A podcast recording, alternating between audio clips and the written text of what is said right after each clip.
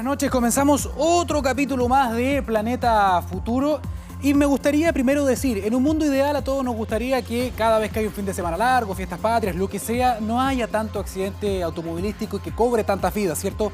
Lo vimos hace poco en eh, las fiestas patrias. Sin embargo, con ese mismo objetivo en mente, se puso en funcionamiento un piloto, un experimento muy importante porque hoy día los vehículos tienen, por ejemplo, sensores de proximidad, por lo tanto pueden ayudarte a frenar, hay asistentes que detectan justamente si hay algún objeto adelante, eso ayuda y mucho, son las últimas tecnologías. Pero, ¿qué pasaría, dijeron, si es que hubiese una tecnología que pudiese detectar los objetos que todavía no aparecen, que no se me cruzan? El niño que viene detrás de una, de una micro, o la persona o el auto que aparece a la vuelta de la esquina a mucha velocidad. Eso todavía no existe. Los sensores no pueden ver lo que hay a la vuelta de la esquina o eso creíamos. Sin embargo, en una alianza interesante entre el Centro de Supercómputo de, Italia, también con España, de la mano con IBM, por ejemplo, y marcas como Maserati, hicieron un experimento en la ciudad de Módena, en Italia. ¿Qué fue lo que hicieron? Tomaron algunos vehículos, los conectaron a una red de fibra óptica bajo el suelo, pusieron sensores en toda la ciudad y varios autos con radares, con cámaras infrarrojas, con cámaras LIDAR, con, con, con toda la tecnología necesaria y además con una red dedicada de Internet 5G. ¿Para qué? Para hacer una ciudad completamente conectada. Se imagina que yo voy manejando y un sensor me dice, cuidado, un objeto se va a cruzar frente a ti en los próximos 10 segundos, un objeto que no alcanzo a ver. Bien, eso fue lo que se hizo en este experimento que se llamó U-Class, algo muy interesante, muy innovador y quizás nos acerca al futuro de la verdadera ciudad inteligente, esa ciudad en que los autos hablen entre sí. Y además todas las cámaras de seguridad y de otros vehículos de la ciudad le entregaban información también a estos autos que participaron del piloto y por lo tanto tenían evidentemente diferentes ángulos de visión además del mapa en tiempo real. Una mirada al futuro que se hizo ahora en Módena y que terminó recién, pasado el mes de junio. Todas las conclusiones que saquen desde IBM allá en la ciudad de Italia se las vamos a estar comunicando más adelante porque, insisto, mucho de lo que usted está viendo acá ya no es ciencia ficción. Ocurrió, se puede, es posible y este piloto es muy, es muy factible que se haga realidad en diferentes ciudades del mundo. Vamos a hablar de otro, de otro tema porque mm, nos gusta destacar los emprendimientos nacionales que llaman la atención, que, que, pueden ser un aporte, sobre todo en este contexto de crisis climática donde estamos generando, al quemar carbón, al quemar petróleo, básicamente generamos gases de efecto invernadero que calientan la atmósfera y por lo tanto el planeta. Eso es el calentamiento global. Sin duda alguna, la naturaleza tiene sus propios procesos para poder enfrentar esto. Por ejemplo, las plantas, ¿no? A través de la fotosíntesis absorben CO2 liberan oxígeno. Pero, ¿qué pasaría si pudiésemos hacer este mismo proceso, pero de manera sintética?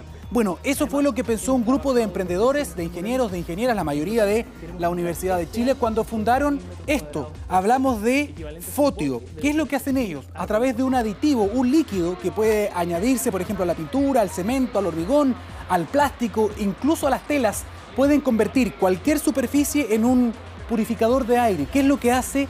Capta cualquier gas de efecto invernadero y lo degrada. No genera oxígeno, no queremos generar tampoco una falsa expectativa. Y todo eso lo hace utilizando nanotecnología, nanopartículas fabricadas por este equipo en Chile. Esto es sencillamente impresionante. ¿Cómo funciona? ¿Cuál es el concepto?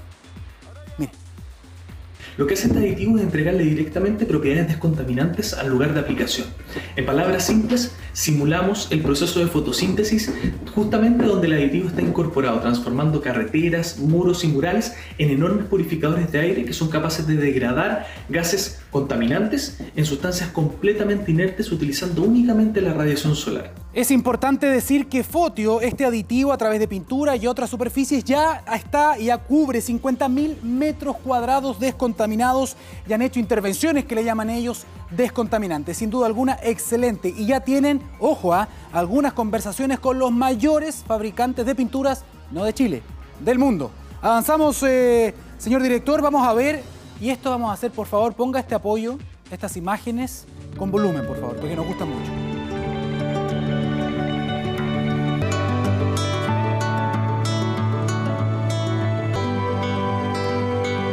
Lo que usted está viendo acá, además de muy bonito, hablan de una especie, una especie que es el pingüino emperador.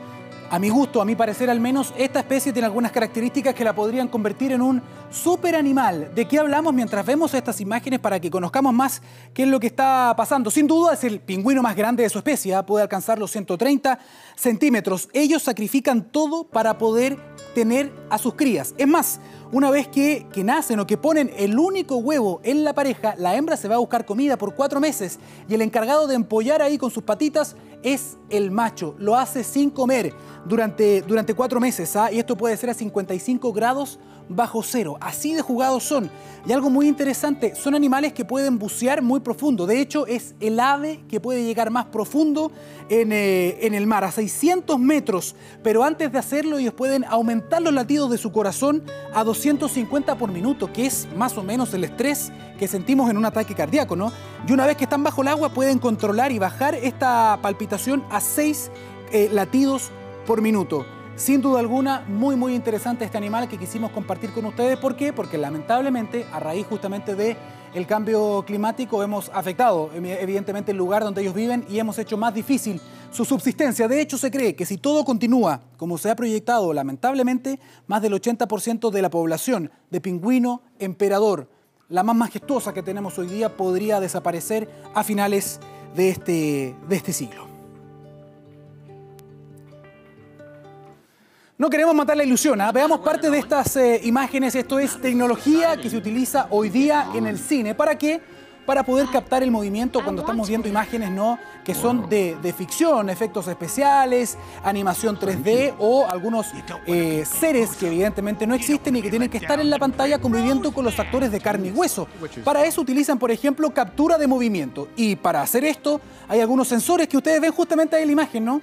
que se, van, que se ponen en el cuerpo de las personas y que captan todo el movimiento de manera tridimensional. Insistimos, no queremos matar la magia del cine, pero así es como funciona. ¿Por qué le mostramos esto? Porque esta misma tecnología hoy está presente también en tres institutos de la Teletón. Sí, ahí estamos viendo algunas de las imágenes, son tres los laboratorios eh, de marcha que utilizan diferentes tecnologías integradas, diferentes cámaras, estos sensores que van adosados al cuerpo del o la paciente y pueden reconstruir de manera biomecánica eh, y tridimensionalmente el cuerpo de este paciente para saber, por ejemplo, si tienen algún problema de la manera en que caminan, para poder identificarlo lo más verídicamente posible. Y no es la única característica que tienen. Mire.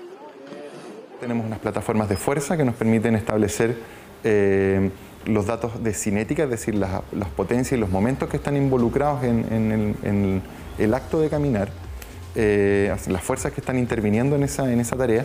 Y adicionalmente tenemos unos sensores de electromiografía que nos permiten establecer en qué momentos precisos de la marcha del niño eh, se activan los distintos músculos principales del movimiento.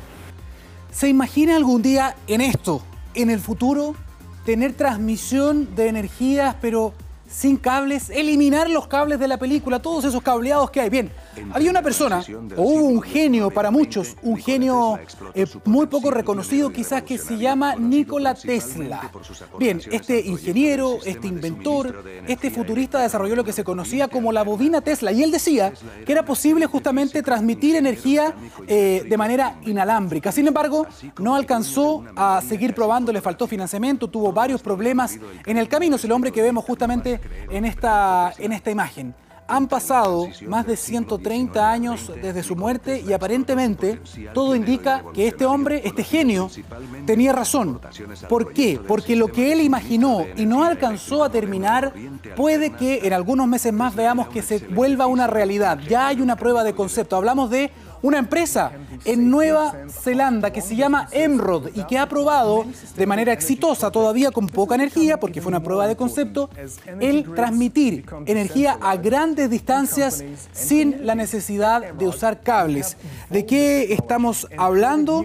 Bien, ellos tienen un prototipo, de este dispositivo que lo que hace es transmitir en diferentes ondas en estas rectenas, no antenas, sino que son antenas que rectifican la señal y convierten la señal microondas en energía eléctrica y pueden transmitir esto desde cualquier fuente de energía, sea renovable o no renovable, a diferentes puntos y en diferentes eh, distancias. Esto es realmente impresionante, lo van a comenzar eh, a probar ahora. Este sistema, como les decíamos, utiliza una antena transmisora, una serie de relés y también una rectena receptora ¿no? Tecnología que ya se utiliza, por ejemplo, en algunos modelos espaciales. Y esto se puede eh, traspasar entre postes, entre pequeños cuadros que van recibiendo la energía.